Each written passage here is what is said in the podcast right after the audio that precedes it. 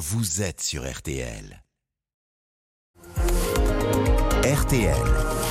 Les trois questions du petit matin. Volodymyr Zelensky poursuit donc sa mini tournée européenne. Il a dîné hier soir à, à l'Elysée avec Emmanuel Macron. Il continue à réclamer des avions de chasse pour euh, tenter de contenir l'offensive russe qui pourrait prendre de l'ampleur. Et on va revenir maintenant sur le destin absolument hors norme de cet homme, ancien acteur, devenu président de la République, devenu chef de guerre. Et on est en direct avec euh, Gallagher Fenwick, qui est euh, l'un des biographes de Zelensky, auteur de Volodymyr Zelensky, l'Ukraine dans le sang aux éditions du Rocher. Euh, bonjour monsieur. Bonjour. Alors, on parle avec vous ce matin de, de Volodymyr Zelensky. D'abord, on ne sait pas exactement où il a dormi. On dit qu'il a dormi à Paris, que c'est absolument secret, euh, que évidemment cette visite se fait sous très haute sécurité. Comment est-ce qu'il vit euh, Volodymyr Zelensky depuis un, un an? On peut dire que c'est un homme menacé potentiellement au quotidien.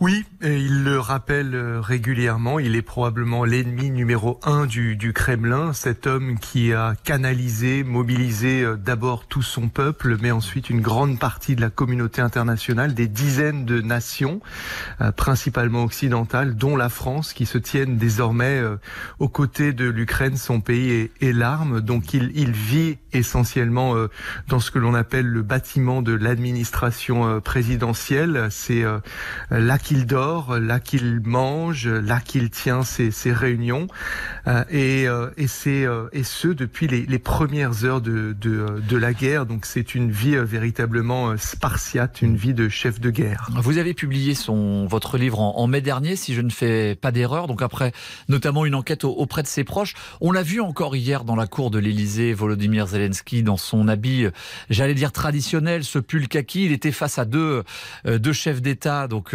Macron et Olaf Scholz en, costume cravate.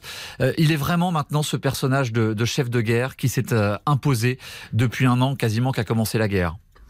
Oui, vous l'avez rappelé, il a un parcours euh, d'acteur, notamment c'est comme ça qu'il est devenu très connu dans son pays, euh, l'Ukraine, mais également dans, dans, toute la région, ce qu'on appelle l'espace euh, post-soviétique, parce que c'était en russe qu'il jouait euh, les rôles qui ont fait qu'il est devenu très connu. Mais rappelez-vous qu'être acteur, c'est savoir se métamorphoser, se transformer et camper un rôle. Donc oui, il joue effectivement un, un personnage, mais euh, la raison pour laquelle ça passe, si vous me permettez l'expression, c'est qu'il joue juste. C'est-à-dire que si euh, oui, il est à la hauteur du rôle.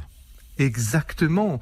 Euh, L'histoire est venue avec un grand H toquer à sa porte et plutôt que de lui tourner le dos, eh bien il affronte euh, cette histoire et il campe véritablement un, un personnage et, et, dans une certaine mesure, c'est son pire ennemi Vladimir Poutine qui lui a donné le rôle de sa vie ouais. qu'il est en train de jouer en ce moment même sous nos yeux en temps réel. Et son acte de naissance en quelque part en quelque sorte dans ce dans ce rôle euh, est-ce que c'est quand il a refusé de, fuir le pays? On lui a proposé de l'exfiltrer euh, de Kiev. Quand on pensait que les Russes allaient fondre sur la capitale ukrainienne en quelques semaines et, et ravager le pays, euh, on lui a proposé de s'exiler. Il a refusé. C'est là qu'il est vraiment devenu euh, chef de guerre, chef de tout un pays. Vous vous souvenez peut-être d'une vidéo qui a véritablement marqué les esprits? C'est dans la nuit du 23 au 24 février 2022. Il enregistre une vidéo qui est largement diffusée. Elle est d'abord à destination de sa population. Il parle aux Ukrainiens, aux Ukrainiennes dans leur langue, en ukrainien. Et puis ensuite, il parle en russe. Et il dit à, à ces dizaines de milliers de soldats russes qui sont massés autour de la frontière de son pays, si vous traversez cette frontière, vous verrez nos yeux et non nos dos. Et c'est là euh, qu'est euh, la véritable métamorphose, c'est-à-dire qu'il a entrouvert la porte de la grande histoire et encore une fois il la regarde en face. Et cette grande histoire, c'est une menace de mort encore une fois directement vers lui.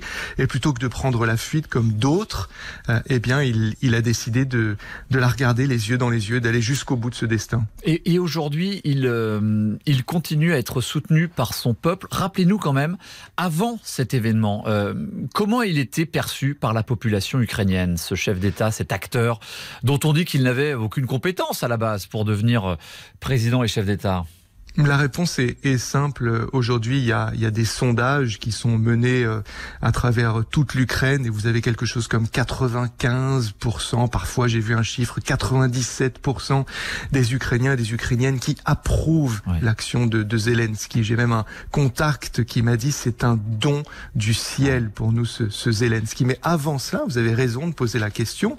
Son taux d'approbation, il est plutôt aux alentours des 40%.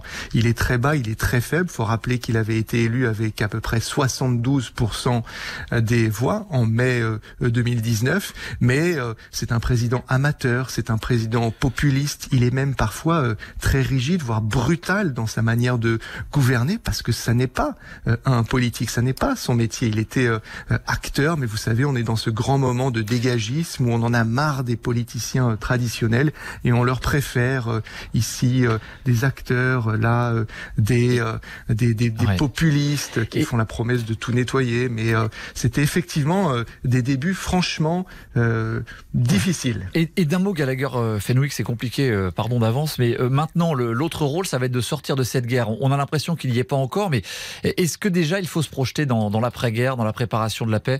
Est-ce que là encore, il va devoir être à la hauteur de cette échéance?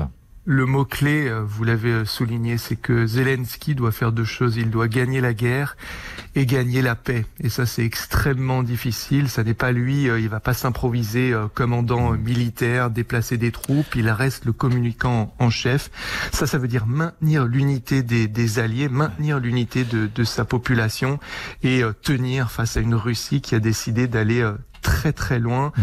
et de pratiquer à sa manière, et c'est terriblement sanguinaire, le quoi qu'il en coûte, c'est-à-dire déverser autant de vie que nécessaire afin de s'emparer, s'emparer pardon, de, de bouts de territoire ukrainien, de les tenir. Merci beaucoup euh, Gallagher Fenwick d'avoir été l'invité d'RTL ce matin. Je rappelle que vous êtes l'auteur de Zelensky, l'Ukraine dans le sang, une biographie aux éditions euh, du Rocher. Et sur ce sujet très précisément, vous écoutez le, le podcast Focus de Marion Calais, euh, de président, de comédien à président et chef de guerre, donc sur le site et l'application RTL Focus de Marion Calais. Retrouvez cette interview sur rtl.fr.